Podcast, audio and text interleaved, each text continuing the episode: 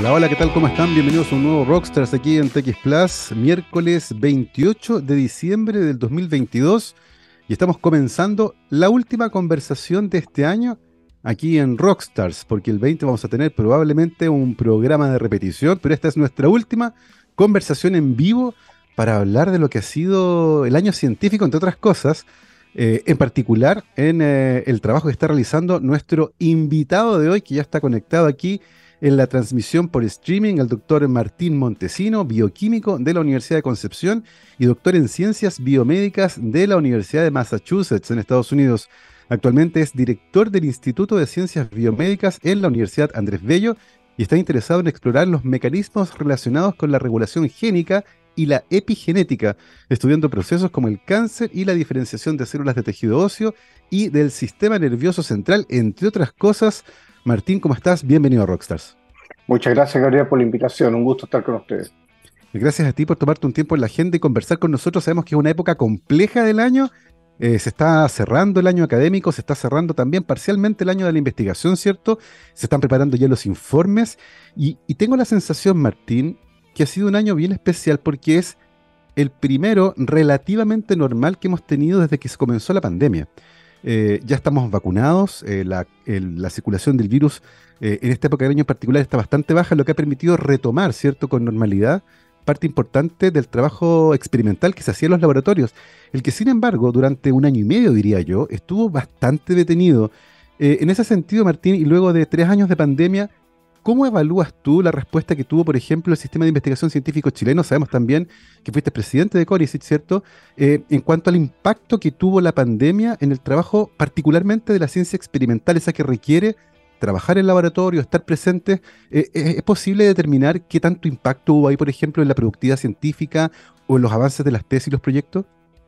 Bueno, sí, eh, eh, hemos tenido un impacto importante, porque eh, si bien varios de nosotros pudimos regresar hacia por ahí por septiembre de 2020 a comenzar a hacer trabajo experimental, con alguna anticipación y tomando muchas medidas de precaución, y de paso puedo decir que esas medidas funcionaron, porque no tuvimos nunca en todo el instituto ni que conozca un solo contagio que haya ocurrido dentro del laboratorio. Por lo tanto, dimos un buen ejemplo como personas de ciencia, que mm. sabemos trabajar con, condiciones de restricción, eh, dimos un buen ejemplo eh, de cómo, eh, adoptando todas las medidas según necesarias, era posible regresar y realizar el trabajo que necesitamos cumplir. Dicho eso, puedo decir que en general ha tenido un impacto. ¿ya? Y tú ves que eso no se reflejó en el 2021, porque si tú miras, por ejemplo, las tasas de publicaciones del país, en todas las instituciones aumentaron significativamente. ¿ya? En varias áreas, vendiendo el área, pero un promedio de un 25%.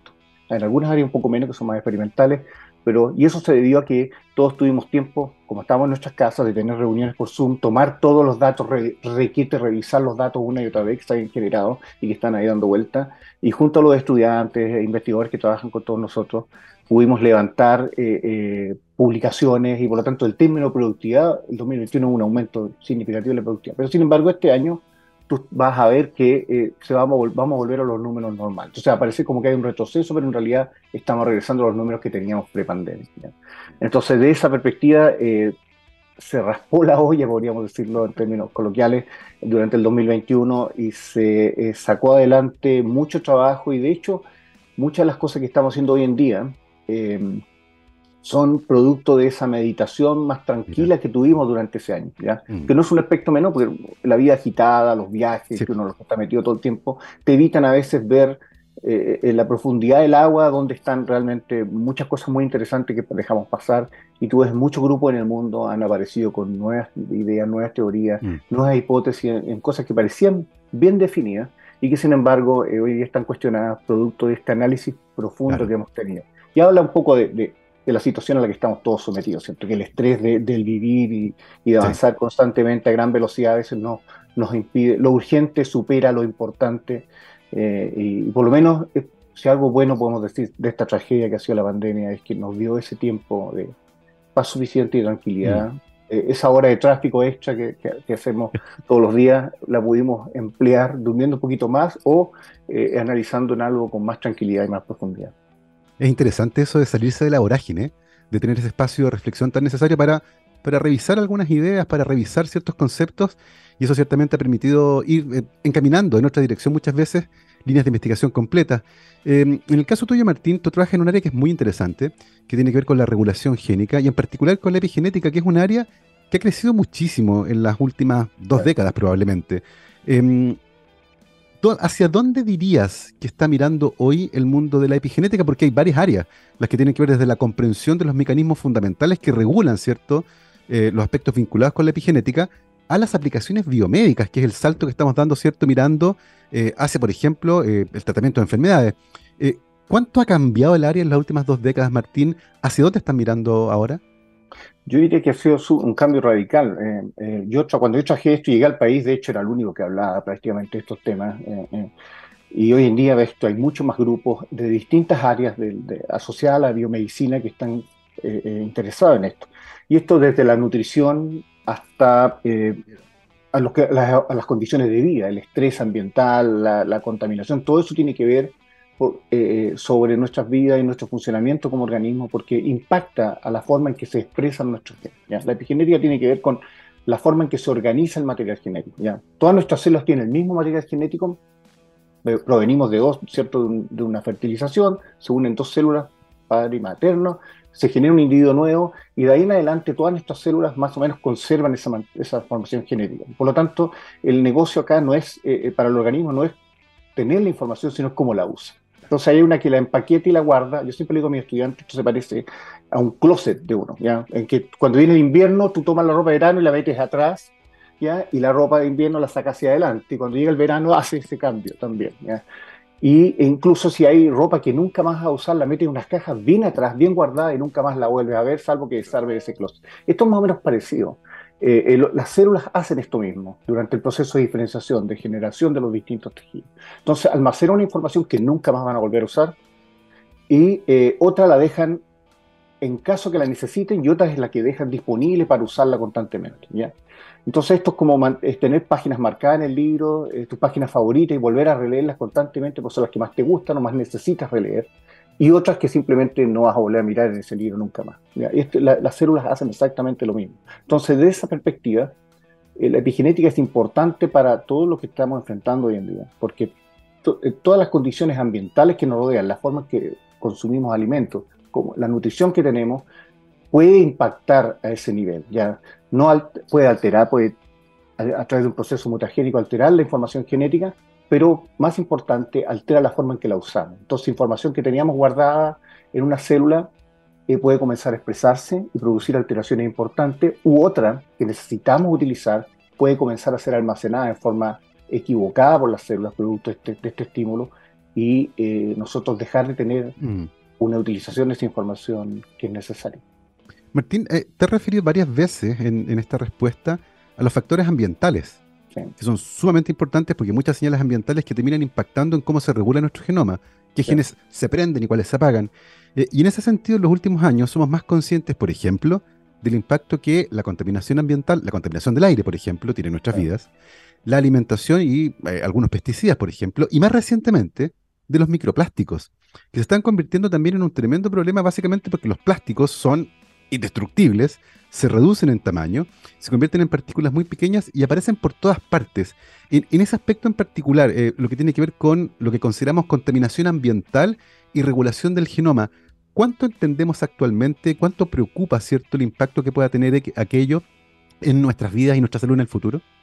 Ya, hay poco estudio en esto, porque en realidad eh, eh, lo, que estamos, lo que estamos tratando de entender, o muchos grupos tratando de empezar a entender, es que no solo afecta a nuestras células directamente, sino que el principal impacto a través de nuestra respiración, a través del consumo de alimentos, del agua que consumimos, en fin, es que puede afectar a nuestra flora bacteriana. Y, al afectar la flora bacteriana, eso significa que los alimentos que consumimos pueden ser metabolizados de manera distinta. Entonces, la flora bacteriana, producto del metabolismo, produce una serie de compuestos que son incorporados a nuestro torrente sanguíneo y se comportan como drogas. Y varios de ellos se comportan como lo que llamamos en la jerga epigenética epidrogas. ¿Qué significa esto? Que pueden ir a células, pueden atravesar la barrera hematocefálica, por ejemplo, se pueden incorporar y pueden modular o cambiar la organización del material genético, este closet que te decía yo, y de esa manera alterar el patrón de expresión génica. En forma positiva, si tenemos una alimentación equilibrada, sana, etc o muy negativa. Así que ese cambio que se está produciendo a nivel intestinal, por ejemplo, empieza a derivar en, compuestos que pueden ser nocivos para nuestro funcionamiento. es interesante sobre todo por la complejidad que hay acá. Eh, estamos hablando de moléculas producidas por bacterias que viven, o no, muchas veces tenemos diferencias en la composición de ese tipo de bacterias, eh, y que eventualmente a través de ellas se producen otras moléculas que van a modular la expresión de los genes, lo que habla de, lo complejo que es esta área. Eh, hoy por hoy, Martín, a ti en particular, ¿cuáles son las preguntas que más te interesan tratar de resolver desde el laboratorio que estás dirigiendo actualmente? Bueno, a nosotros nos interesa, nosotros trabajamos en, aspectos muy básicos y tratamos de extrapolarlo hacia problemas biomédicos. Y entre los aspectos que a mí de, toda mi vida me ha apasionado siempre es el problema de la, que llamo yo las decisiones. Cuando una célula que no está diferenciada toma una decisión, me convierto en célula hepática, me convierto en célula renal. Y en ese momento, ambas teniendo el mismo potencial, la misma información genética, producto de los estímulos que tienen eh, durante el desarrollo embrionario, por ejemplo, toman esa decisión de convertirse en un tipo celular o en otro. Entonces, los mecanismos que operan ahí, que son mecanismos epigenéticos esencialmente, son los que más nos han interesado y en este momento eh, hemos estado estudiando cómo esa decisión ocurre, por ejemplo, en una célula que se convierte en neurona o en lo que se llama la glía o los astrocitos, que son las células que acompañan a las neuronas en el sistema nervioso porque sabemos que esas células son eh, células receptoras de una serie de estímulos y son sensibles a estos cambios epigenéticos, cambios ambientales, cambios nutricionales, y por lo tanto pueden afectar el funcionamiento del sistema nervioso eh, eh, de forma importante. Entonces nos interesa entender cómo la célula toma esa decisión de ser glía, célula astrocítica o ser neurona. Y eso, en tanto en, sistemas saludables como fisiológicos, digamos, o eh, en alguna condición que puede llevar a una patología. Y, hoy por hoy, cuando uno estudia, por ejemplo, esos, esas tomas de decisiones, ¿cierto? cuando una célula tiene que decidir si va a dejar su estado anterior para convertirse en otra célula, ¿qué, tanto entendemos ese proceso, particularmente con lo que tiene que ver con la información que la célula ya trae y los estímulos del ambiente, por ejemplo? Eso sí es interesante porque eh, siempre nosotros la, la jerga siempre hablamos de los genes. Los genes es un porcentaje de la información genética que no es más del 1,5% de todo nuestro genoma. Es decir, el 1,5% de las páginas del libro completo de nuestro genoma está dedicado a las proteínas. Y hemos estudiado las proteínas y las mutaciones de las proteínas y, encontramos, buscamos en eso las bases que nos permitan entender cómo ocurren muchas patologías. Sin embargo, hoy día sabemos que muchos de los cambios que están asociados con patologías no ocurren en ese 1,5%. Entonces podemos buscar, una persona puede ser mutante genéticamente para algo que está asociado a una enfermedad, pero no tiene nada que ver con las proteínas en sí. Entonces podemos secuenciar las proteínas, podemos mirar toda esa parte del genoma y la vamos a encontrar intacta a esa persona. Sin embargo, si vamos a mirar la otra, 88,5%, que es, tiene una función regulatoria sobre este 1,5%, es ahí donde están esas alteraciones. Entonces, mm. estamos aprendiendo eh, eh, que tenemos que mirar mucho más allá y los avances en la tecnología, las técnicas de secuenciación, especialmente las aproximaciones bioinformáticas y la creciente expertise que existe en ingeniería informática y bioinformática en particular, nos permiten ahora aproximar, de, eh, hacer el análisis de Big Data a nivel biológico de manera mucho más eficiente para tratar de encontrar eso que tú nos planteas, la, respuesta de dónde está realmente la base de, una enfermedad. Es un, es un cambio, como tú decías, en, el paradigma, ¿cierto? De ir a buscar dónde uno mira. Se mira en esas secuencias que codifican para proteínas, que son las que habitualmente se miran, o en el otro porcentaje que es mayor, que tiene que ver con la regulación de las otras secuencias, que es bien interesante porque efectivamente contribuye la, la mayor parte de la, de la, masa del genoma finalmente. Em, uno puede uno puede anticipar a partir de, lo que tú cuentas, ¿cierto? Que varias cosas interesantes que empiezan a emerger a partir de la comprensión de los mecanismos fundamentales. Eh, y si bien es cierto que puede estar muy adelante hacia el futuro, uno podría pensar, por ejemplo, en cómo los descubrimientos que se realizan en esta área se podrían aplicar, por ejemplo, en la medicina regenerativa. Cuando intentamos, por ejemplo, tratar de reparar un tejido que habitualmente es refractario hacia ello. En ese sentido, Martín, ¿cómo uno proyecta estas investigaciones en el futuro pensando ahora en la medicina regenerativa? Hay varios eh, proyectos, nosotros hemos desarrollado varios que hemos, tratado de entender, por ejemplo, cómo una célula decide convertirse en una célula muscular, una célula de hueso o, en una, o desgraciadamente una célula adipogénica, que es de tejido graso. Ya es una decisión que toma nuestro organismo todos los días, en estas células, Y al tomar esa decisión, esa célula se ve influenciada por distintos estímulos. Hemos tratado de entender esos estímulos. Pero también es cierto que, aun cuando la célula se compromete hacia un camino, hemos aprendido que ese camino no es un camino final, como pensábamos anteriormente, sino que podemos lo que se llama reprogramar esa célula, podemos devolverla de alguna manera a un estado más inmaduro y hacerla que tome un camino distinto. Entonces, de esa perspectiva se, abren, eh, se han abierto oportunidades importantes en la medicina regenerativa porque podemos, producto de mm, una intoxicación, perder muchas células hepáticas, pero podríamos intentar reparar en las células, que, algunas células que se mantienen todo vigente tejido hepático, podríamos tratar de reparar ese tejido haciendo que esas células se vuelvan a diferenciar y vuelvan a regenerar las células hepáticas que necesitamos para que el órgano funcione. Entonces, desde esa perspectiva hay muchos grupos en el mundo que llevan los últimos 15 años trabajando fuertemente estos modelos animales y hoy en día ya se piensa que es posible eh, adentrarse eh, en el tratamiento de algunas patologías que requieren eh, tratamiento urgente. mira, yo siempre le digo a mis estudiantes este año, cuando, cuando muestran sus aprensiones sobre la intervención genética y celular en, en, en humanos, dijo, mira, nosotros durante dos años de pandemia hemos sido producto del experimento genético más grande de la historia. O sea, vacunados con vacunas genéticas, porque son todos somos transgénicos de alguna manera los que hemos recibido esas vacunas, en los cuales se nos incorporan genes a nuestras células para que generar inmunidad con la respuesta contra el virus eh, SARS-CoV-2. Por lo tanto, hemos demostrado a nivel masivo, con 3, 4 billones de personas en este mundo, de que podemos hacer intervención y que esta intervención puede eh, no solo producir una respuesta inmune que, nos, que prevenga que nos infectemos del virus, sino que además puede abrir las puertas para hacer una intervención de manera a reparar un tejido eh, eh, a través de un virus o alguna otra estrategia.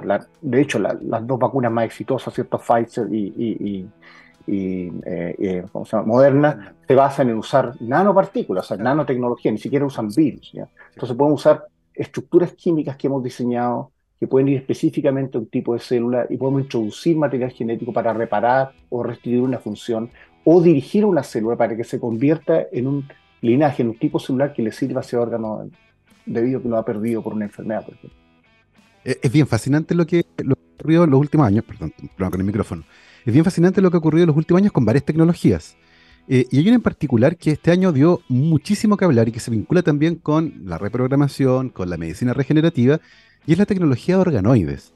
Eh, y en mm. particular vimos unos experimentos impresionantes donde organoides de cerebros implantados en el cerebro de un animal de laboratorio se integran perfectamente en la corteza motora, por ejemplo, sensorial.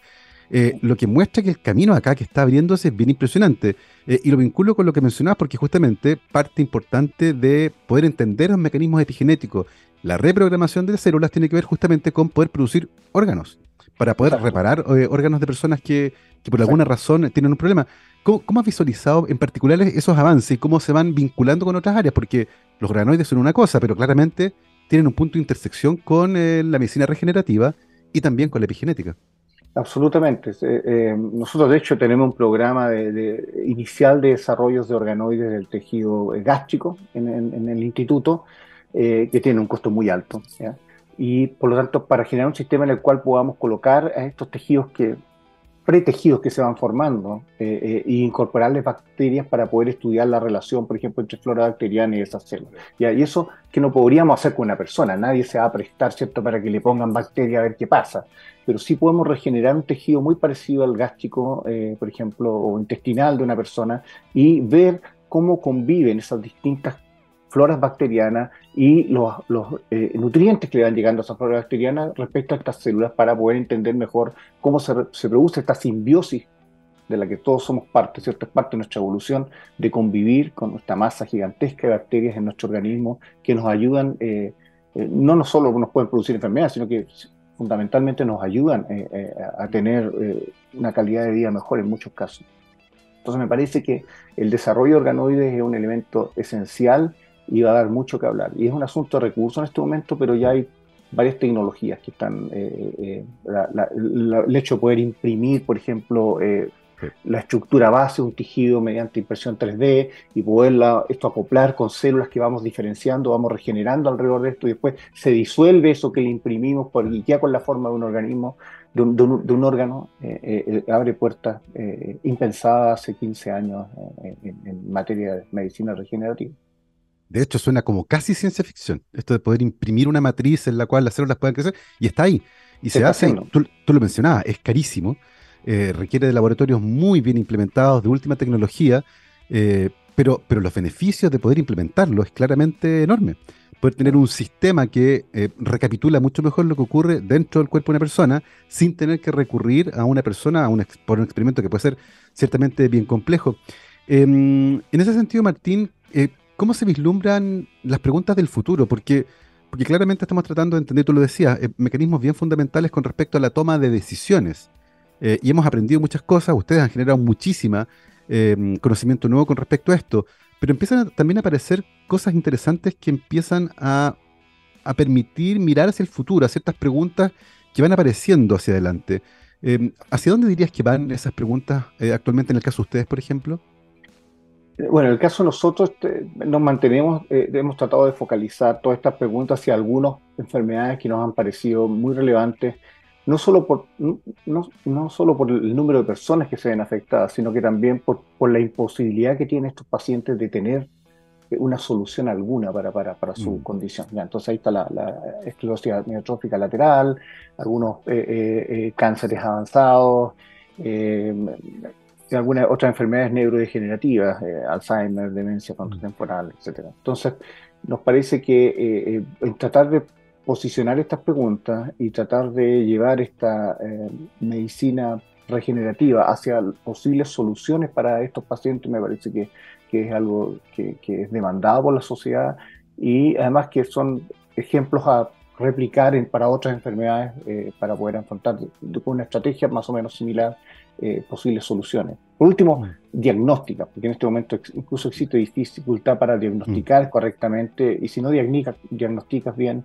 mucho más difícil es poder ofrecer algún tratamiento paliativo incluso para, para algunas de estas personas. Eh, y ahí se abren estas preguntas de, de, lo que es el impacto del estrés ambiental sobre estos procesos eh, eh, de evolución de algunas de estas enfermedades. Hay, hay, enfermedades neurodegenerativas que son de carácter genético, en esclerosis amiotrófica lateral, por ejemplo, en que el abuelo se enfermó a los 60, 70 años, el padre, el hijo de él, a los 45, 50, y el nieto se está enfermando a los 30, 35 años.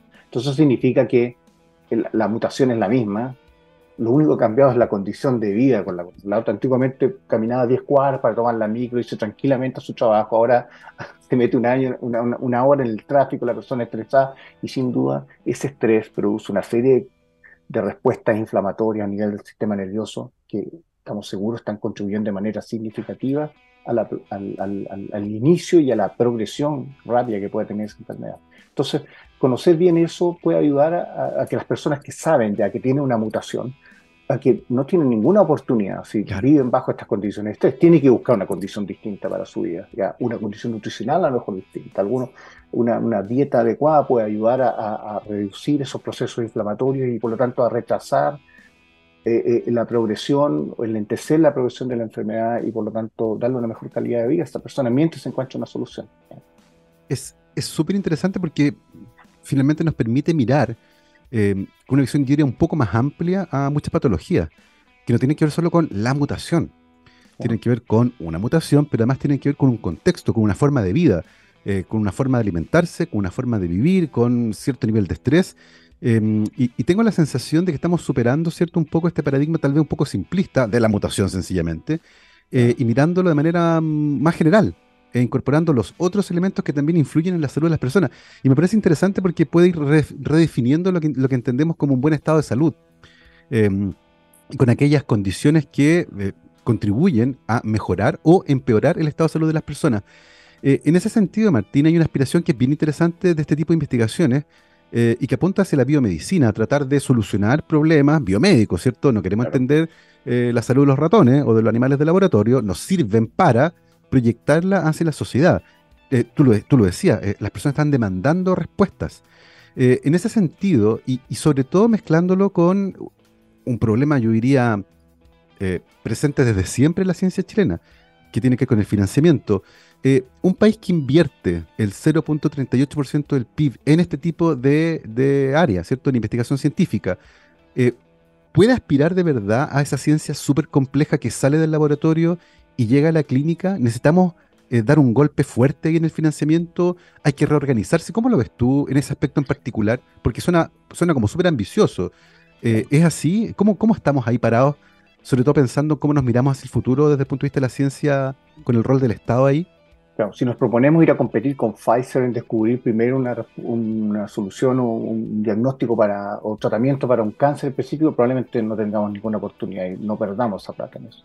Pero sin embargo, si tú miras lo que está pasando en áreas biomédicas, los programas de doctorado en biomedicina están ingresando a nuestros programas, están postulando nutricionistas, eh, tecnólogos médicos y gente que, que viene de áreas distintas, kinesiólogos, tenemos profesores de educación física que han ingresado acá después de hacer un magíster en kinesiología y por ese lado entran porque están interesados en la nutrición eh, y cómo desde el punto de vista nutricional tratar muchas o contribuir a conocer o entender mejor estas patologías. Entonces yo creo que la respuesta es como la estrategia que hemos usado ahora para aumentar el presupuesto mm, claramente no ha servido y lo que necesitamos es hacer más transversal la necesidad. Eso significa que tenemos que involucrar a muchas más personas y dar oportunidades a distintas profesiones y a distintos intereses que existen en, nuestra sociedad, al menos, a nivel profesional, para que se formen en esta área y demos una mirada mucho más global al problema. ¿ya? Cuando ellos van a poder traducir el problema nutricional nutricionista mucho mejor que yo para convencer a la gente de la importancia de esta investigación. Y ellos la van a poder apreciar porque esa persona va a derivar en un par de nutracéuticos nuevos que pueden ser incorporados a un alimento, eh, convertirse en un alimento funcional que puede ayudar a mejorar la calidad de vida de un paciente con, con una enfermedad degenerativa.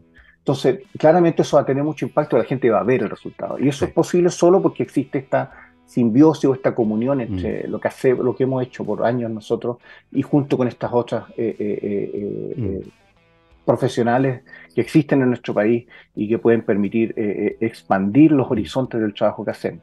Además, tenemos que agregar que la pandemia nos ha permitido eh, estar en un mundo mucho más conectado aún del que teníamos antes. Y eso, eso ayuda a que en nuestros programas de posgrado participen profesores desde otros países en forma simultánea, eh, eh, sin tener que traerlos de un viaje, etcétera, con un costo muy alto. Entonces, habla de que probablemente nuestra formación, incluso a nivel doctoral o de posgrado, va, va a expandirse también, mm. volviéndose mucho más multi como una formación mucho más multidisciplinaria para, para, para formar personas con, una con la visión que necesitamos para 20 o 30 años más. Es súper interesante porque finalmente es el problema, a medida que uno lo escarba y va viendo que es más ancho, el que llama y atrae y dice, ok, esto no se resuelve con puros biólogos celulares. Eh, hay que incorporar eh, otros saberes, otras visiones, porque acá el problema es tan complejo que se requiere la visión del kinesiólogo, del nutricionista, del experto aquí, eh, porque los problemas son complejos. Me parece súper interesante cómo, cómo, se han ido concatenando estas, estos, estos eventos acá en la investigación biomédica. Son las 12.32, vamos a hacer una pequeña pausa musical, pero a la vuelta de esta canción vamos a seguir conversando con nuestro invitado de hoy, el doctor Martín Montesino, bioquímico de la Universidad de Concepción, doctor en ciencias biomédicas de la Universidad de Massachusetts, actualmente director del Instituto de Ciencias Biomédicas de la Universidad de Andrés Bello mi querido Gabriel, vamos a escuchar a los Stone Temple Pilots y este clásico que se llama Plush. Vamos y volvemos. 12 con 36, estamos de vuelta aquí en Rockstars TX Plus, miércoles 28 de diciembre del 2022. Estamos conversando con el doctor eh, Martín Montesino, bioquímico, doctor en ciencias biomédicas de la Universidad de Massachusetts y director del Instituto de Ciencias Biomédicas de la Universidad Andrés Bello. Martín, te quería preguntar justamente por esto último.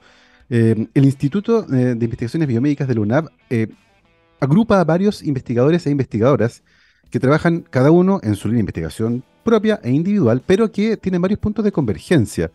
finalmente tratan de ver los problemas que tú nos comentabas anteriormente con esta multidisciplina que tanto anhelamos para resolver estos problemas complejos. Háblanos un poco acerca de este, de este instituto, cómo está conformado, en cuáles son sus preguntas más relevantes eh, y cómo han ido trabajando en el último tiempo. Gracias. Bueno, el instituto fue creado en el 2018 en la universidad, en la Facultad de Medicina, como una forma de agrupar científicos eh, en áreas complementarias y en torno a algunas preguntas relacionadas con, algunas enfermedades específicas para partir, eh, cosas de ser abordadas de distintas perspectivas. Entonces, la planta académica se ha ido conformando, tuvimos fue más difícil durante la pandemia, obviamente, mm. pero eh, finalmente este año hemos recientemente inaugurado los últimos 600 metros cuadrados que nos quedaban eh, para, para, habilitar. Entonces tenemos un centro que tiene aproximadamente 1.700 metros cuadrados equipados con, con fondos institucionales y que maneja una serie de proyectos nacionales externos como también muchos proyectos internacionales.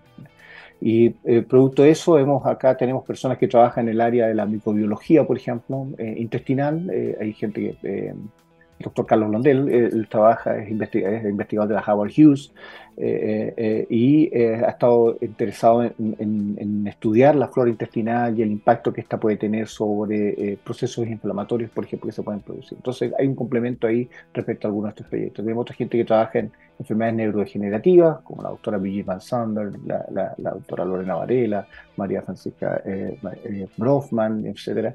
Y tenemos gente que también trabaja en el área de la, virología y que han estado estudiando la evolución de los genomas virales como se van incorporando nuestro genoma en distintas especies, por ejemplo. Tenemos otra gente que trabaja en edición genómica y que es tu especialización con el doctor Frank Sang en el, en el Broad Institute. Y desde esa perspectiva, por lo tanto, distintas aproximaciones, usando distintas herramientas moleculares, hemos podido ir conformando equipos de trabajo eh, que se van complementando para desarrollar proyectos que han tenido bastante, están teniendo bastante éxito. Yo creo que tuvimos una estrategia que nos ha funcionado, tenemos una combinación de personas con más y menos experiencia y con áreas de expertise bien distintas dentro de lo que es la bioquímica, biología molecular y biología celular, en fin, para poder eh, aproximar y estudiar estos problemas de manera profunda y efectiva. Hay una, hay una aspiración ahí también eh, en el instituto, ¿cierto? que es cierto, se acerca a la biomedicina. Eh, y, como retocando un poco el, punto que, que, mencionamos anteriormente, que es acercarse un poco más a las personas, ¿cierto? A la solución de problemas, de enfermedades. Em, y en ese sentido tenemos un desafío como país que es súper importante y que tiene que ver con resolver particularmente aquellas problemáticas que otros investigadores, que otros países no van a resolver, que son propias nuestras. Y, tenemos ciertamente algunos problemas de salud bien propios de, nuestro país. Eh, el cáncer gástrico, por ejemplo, es particularmente alto en Chile. Em, extracción de vesícula en mujeres también, una de las tasas más altas del mundo. Eh, tenemos problemas con algunos em, eh, agua en el norte, ¿cierto? contaminación por leña en el sur. Y todo eso se va vinculando eh, con varias de las cosas que hemos mencionado, por ejemplo, cómo el estrés ambiental impacta en, nuestro futuro, ¿cierto? Porque finalmente incide en la expresión génica. Eh, ¿Qué también estamos conectando esas problemáticas nacionales con nuestros intereses de investigación que nacen desde las universidades? Eh, ¿El Estado, por ejemplo, tiene algún rol para coordinar justamente esto y tratar un poco de acelerar, ¿cierto?, el paso desde la producción de conocimiento a la solución de problemas? Sí, yo creo que el Estado está, eh, tiene un rol, lo ha tenido, eh, y dentro de las posibilidades de, nuestro país de financiar investigación, ha ido creando iniciativas como son los institutos milenios, los FONDAP. Recientemente se acaba de, crear un FONDAP en, que va a estudiar cáncer, pero no va a estudiar las bases moleculares del cáncer, sino que va a estudiar eh, los, los tipo, eh, eh, está centrado en la Universidad Católica, participa en la Universidad Andrés Bello, no nosotros directamente, pero otros investigadores de acá, y están abocados a estudiar, por ejemplo, el impacto que los distintos tratamientos que se están aplicando en Chile están teniendo sobre los pacientes. Y eso, porque estos tratamientos son diseñados para una cohorte a ese paciente que es, tiene un perfil genético distinto al nuestro, condiciones de vida, ambiente muy distintas a las nuestras, y es necesario eh, hacer eso. Por lo tanto, de esa perspectiva yo creo que hay un interés en que se ha avanzado eh, eh, eh, y estamos en condiciones de poder proponer abordar nuestras propias problemáticas de una manera mucho más profunda. Sin embargo, el que el cáncer gástrico hoy en día todavía sigue siendo un problema importante, comienza a preocupar tener esa perspectiva única, puesto que si tú ves el crecimiento del cáncer, el que más ha crecido en el país y que se ha convertido en número uno pronto es el cáncer colorectal, que son el mismo tipo de cáncer que afecta a la población eh, norteamericana, por ejemplo. ¿ya? Entonces, si tú miras la perspectiva del país, dado la uniformidad del tipo de alimento, al, mismo estrés que estamos viendo tanto allá como acá, las condiciones en las cuales eh, el, tipo de enfermedades que la, población eh, eh, se ve afectada de una manera distinta probablemente porque hay condiciones genéticas y ambientales distintas, pero al fin de cuentas entender cómo ocurre el cáncer pulmonar, cómo ocurre el cáncer colorectal es importante porque probablemente en 20 años vamos a tener esas mismas tasas que tienen esos países más desarrollados. Lo que, lo que de nuevo nos vuelve a este tema que ha sido recurrente, cómo al irse homogenizando las condiciones de vida, se están también homogenizando los problemas vinculados con la salud y por lo tanto no es raro que ese cáncer que es tan común en Estados Unidos muy pronto también eh, sea probablemente también el más común en nuestro país. Em, Martín, tú, tú, volviste a Chile después de tu, de tu doctorado, postdoctorado en Estados Unidos, eh, y probablemente en esa época la, la realidad de nuestra investigación era distinta. Había menos investigación en, en las universidades, han aparecido más universidades, eh, muchas con un interés gigantesco en investigación. Hemos ido equiparando también el acceso a equipos. Yo recuerdo que hace poco tiempo atrás, no tanto, eh, conseguir ahora en un confocal era imposible. No habían, había dos o tres en Chile. Hoy eso ya no es un problema. Eh, y en ese sentido nuestras condiciones de investigación también se han ido equiparando. en ese sentido, Martín, ¿cómo, cómo miras hacia el futuro, particularmente desde tu posición como director de un instituto que hace investigación de primer nivel? Claro, eso lo primero es tener, si bien hemos tenido un, progreso significativo en muchos equipamientos y muchas plataformas para poder funcionar, que son equivalentes a las de otros países, también hay desarrollos tecnológicos a los cuales no vamos a poder, eh, eh, no vamos a tener acceso de manera directa. Ya no podemos gastar 10 millones de dólares en un equipamiento cuando eso puede financiar investigación en una región completa. Entonces eso significa que tenemos que establecer alianzas con estas instituciones para poder hacer un mejor uso de ese equipamiento y eso está disponible. Entonces yo veo, soy optimista de esa perspectiva de que eh, eh, eh, creando la ambición y la motivación suficiente en, las nuevas generaciones de investigadores se puedan complementar muy bien con el mundo que a ellos les va a tocar vivir, que es mucho más translacional, mucho más multidisciplinario y mucho más internacional que el nuestro. Entonces, tú ves los programas de posgrado, los institutos como nosotros nos exigen dentro de nuestro plan de trabajo tener grados crecientes de internacionalización, que no son simplemente ir a hacer visitas a todos lados, sino que establecer conexiones con estas personas y brindar eh, contribuciones desde la perspectiva de nuestro país, con nuestro background genético, con nuestras eh, eh, condiciones ambientales que permitan a ellos complementar lo que ellos están descubriendo y de esa manera generar un conocimiento que sea mucho más global, Que, es una, una, perspectiva que le interesa a todo, todo el mundo. Entonces yo creo que la formación ahí es importante. Y, y, hay algo interesante con la formación en particular, y tengo la sensación de que en general eh, las y los investigadores formados en nuestro país, por ejemplo, que se van a hacer un postdoc afuera, eh, son usualmente muy bien evaluados, eh, lo que habla de una muy buena formación. y también la ciencia que se hace en Chile es de muy buen nivel y muy competitiva, a pesar de que muchas veces, como tú decías, no tenemos acceso a ciertos equipos o a ciertas plataformas de investigación porque son demasiado costosas, lo que implica que hay que armar alianzas. Pero sin embargo, a pesar de eso, se hace muy buena investigación en Chile. Y prueba de ello, por ejemplo, es este ranking que apareció hace poquitito del research.com, donde en el área de genética y biología molecular apareces tú, por ejemplo, como un exponente, con 132 eh, publicaciones, 7.000 y tantas citas, eh, lo que habla no solo de productividad, que es una forma de medirlo, sino también de impacto, cómo otros investigadores en el mundo utilizan esa información generada desde Chile para poder seguir generando eh, conocimiento nuevo en esa misma área. Em, ¿Cómo recibe esta, esta noticia, que es bien interesante, considerando sobre todo, como decía, el impacto que esas publicaciones tienen en el área? Bueno, fue sorprendente, no, no tenía ni que se hacía este ranking ya, eh, me empezaron a llegar de repente correos diciendo felicitaciones, eh, y, descubrimos que existía el ranking, pero uno lo que hace es hacer un seguimiento a sus citas y sus trabajos, eh, porque al mirar la gente que te cita, a veces la cita hay que tener cuidado, te pueden citar para algo positivo, para decir que estás completamente equivocado. equivocado. Claro, entonces por lo tanto eh, uno mira esas, esas citas, mira la referencia y va, va analizando lo que la comunidad, cómo va recibiendo el mm. trabajo uno y las críticas o los aspectos que uno no pudo ver, cómo son vistos desde otra eh, perspectiva. Entonces mm. me parece que es muy importante que desde, desde, ese, desde ese ángulo que este tipo de análisis se haga. ¿ya? Eh, pero también revela de que somos pocos. ¿ya? Son pocas personas. Entonces significa que todavía hay un trabajo que hacer ahí de mm. internacionalización, de conexión y de eh, eh, brindar oportunidades para que las personas den el, mm. para que el, trabajo que las personas desarrollen con tanto esmero, a veces, con tanto compromiso, tenga la visibilidad suficiente. Y en eso en el instituto tenemos eh, claro esta perspectiva. Nuestra institución se caracteriza, la, UNAP, por, tener un, aparato de prensa potente que, se asegura de que estas cosas no pasen eh, inadvertidas. Si el investigador no tiene la, el, drive para, para, poderlo hacer, ellos se encargan, nosotros nos encargamos de que ese drive mm. genere ese conocimiento, eh, cacarear sobre el conocimiento en el fondo, de manera que todo el mundo se entere que se están haciendo cosas y contribuciones importantes desde este instituto o, de otras unidades de la universidad. Me parece que es importante unir, mm.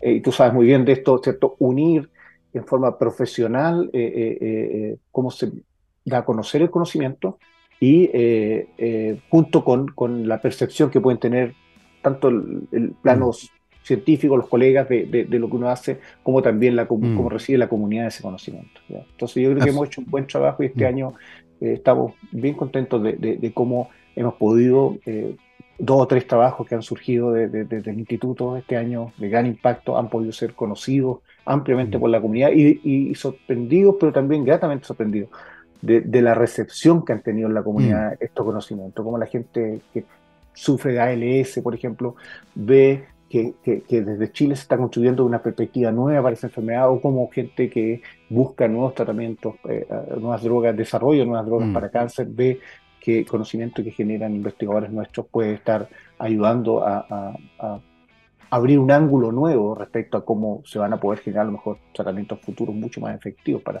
para esas enfermedades. y confirmar también que el conocimiento que se produce desde Chile tiene un gran valor. Eh, no somos comparsa en el fondo, estamos ahí produciendo conocimiento de frontera.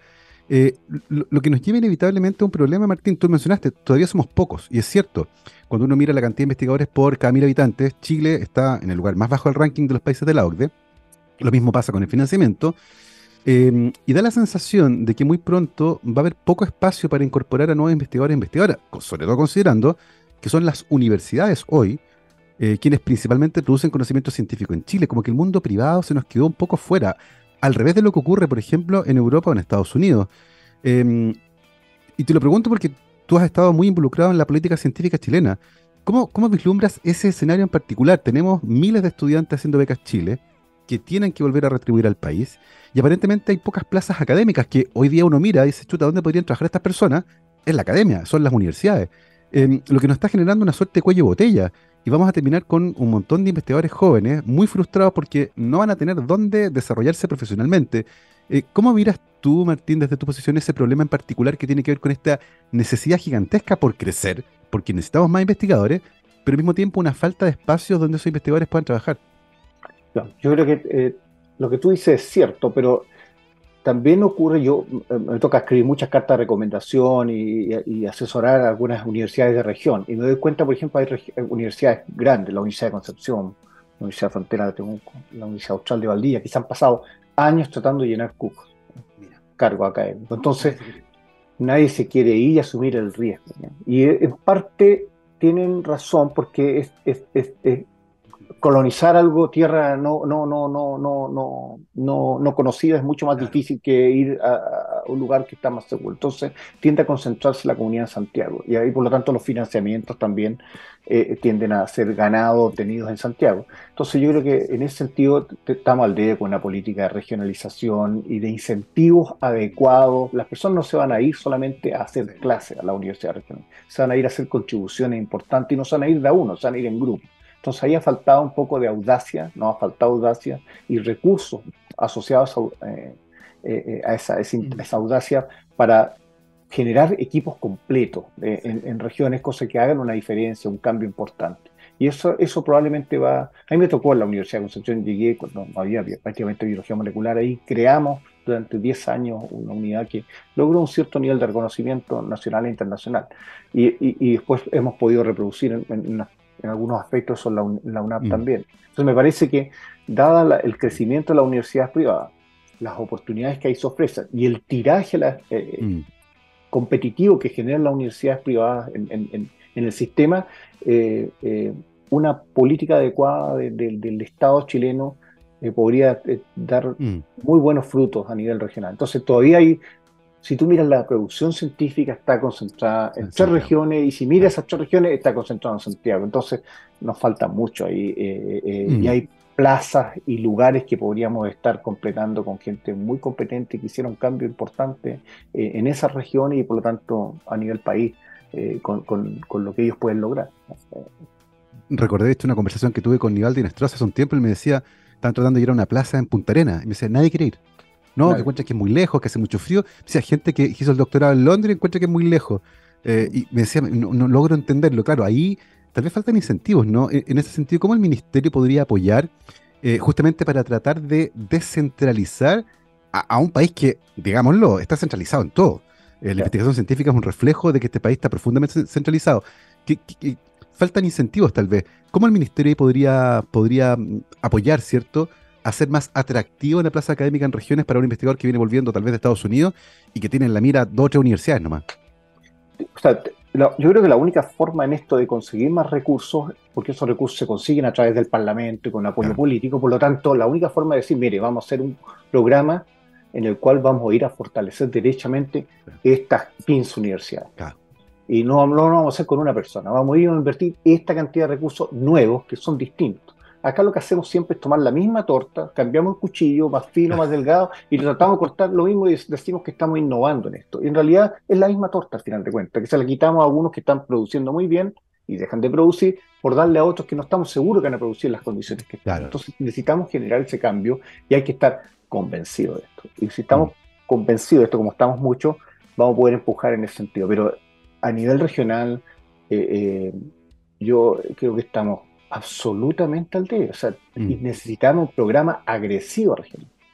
la otra vez discutía en, en Fondesit, me invitaron a un comité y me hablaban de cómo reorganizar las platas y le decía, mira, a problemas estructurales tú necesitas soluciones estructurales, es una regla básica de, la economía. ¿ya? No lo solucionas con medidas parches, necesitas, tienes un problema estructural y lo necesitas solucionar. Si tú vas a los Max Planck en Alemania, hacen Max Planck en todos lados y en todos lados la exigencia es la misma.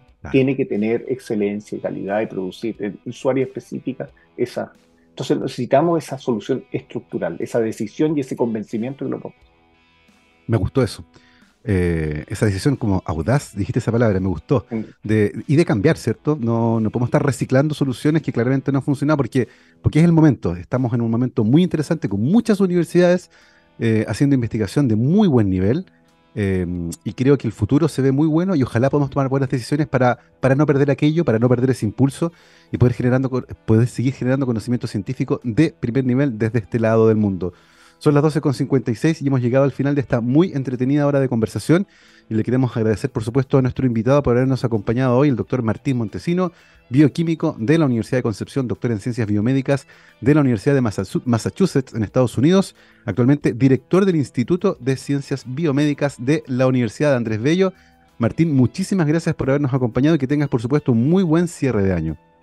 Muchas gracias, Gabriel. Un gusto haber estado acá, haber compartido con ustedes y que tengan a todos los eh, escuchan una muy feliz año. Muchísimas gracias, Martín.